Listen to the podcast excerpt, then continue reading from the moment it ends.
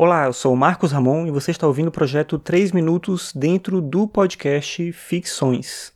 Você pode acessar todos os episódios do Ficções em marcosramon.net barra ficções. Você pode também seguir o podcast no Twitter em arroba podcastficções.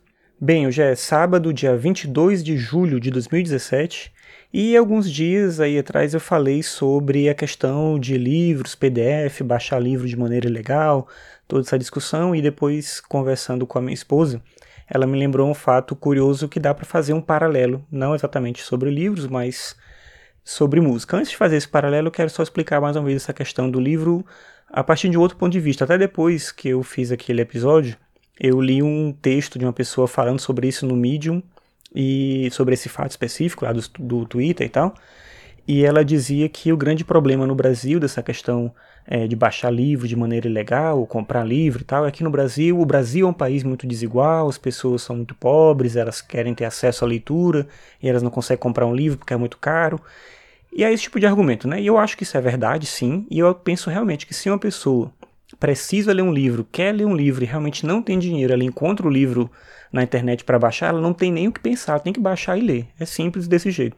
Mas na maior parte dos casos não é isso que acontece. As pessoas têm condições de comprar livro, não precisam comprar todos os livros porque nem vão conseguir ler todos os livros, mas poderiam comprar sim os livros para ler e não querem comprar. É simples desse jeito, eu acho, né? Não tem muito que imaginar outra outra coisa para isso as pessoas poderiam se organizar de uma maneira melhor para poder comprar um livro se quisesse comprar um livro e quisesse ler, tem alternativas e tal. De novo, não estou falando isso sobre todo mundo. É óbvio que tem pessoas que não têm mesmo condição de comprar livro. E aí, se essa pessoa tem algum meio de baixar esse livro e ler, tá tudo certo. Mas o exemplo que eu ia falar relacionado à música, que eu acho que explica um pouco essa questão de comportamento, é, a minha esposa me lembrou sobre isso, né? Que em 2007 o Radiohead lançou o disco In Rainbows. E eles estavam saindo da gravadora e eles usaram um método diferente de divulgação e distribuição. Eles lançaram primeiro o, disco só em formato digital e você podia pagar o quanto você quisesse. Você entrava no site deles, se cadastrava e você podia botar o valor que você queria. Você podia botar zero centavos, um centavo, um era libra, no caso, né? Uma libra, três libras, 10, 15, 20, quanto que você quisesse pagar. Você pagava o valor que você queria.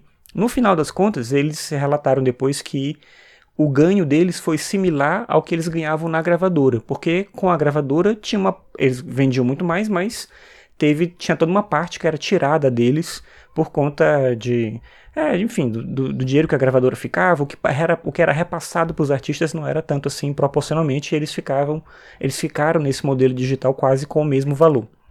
Mas eles divulgaram alguns dados que eu acho que é que está o, o fato interessante, que o país que mais pagou foi a Itália e o país que menos pagou foi o Brasil. Claro que proporcionalmente, tem lugares menores com menos gente, né? mas proporcionalmente o país que menos pagou foi o Brasil. Eu acho que isso explica muito da nossa cultura, do nosso jeito de pensar. Você pode pagar o quanto você quiser, mas pode ter certeza, a maior parte das pessoas botaram zero e baixaram sem pagar nada. Mesmo podendo pagar um real, mesmo podendo pagar 50 centavos, mesmo podendo pagar um centavo. Se eu posso fazer de graça, eu faço de graça. Então, eu acho que a gente pode fazer uma analogia disso com os livros e pensar que não é tão diferente assim. Não é só uma questão do país ser pobre. O país é pobre, a, a situação da maior parte das pessoas é difícil, elas realmente não têm acesso à leitura. E nesses casos eu acho que isso é completamente justificável. Mas isso não explica a atitude da maior parte das pessoas, pelo menos é assim que eu penso.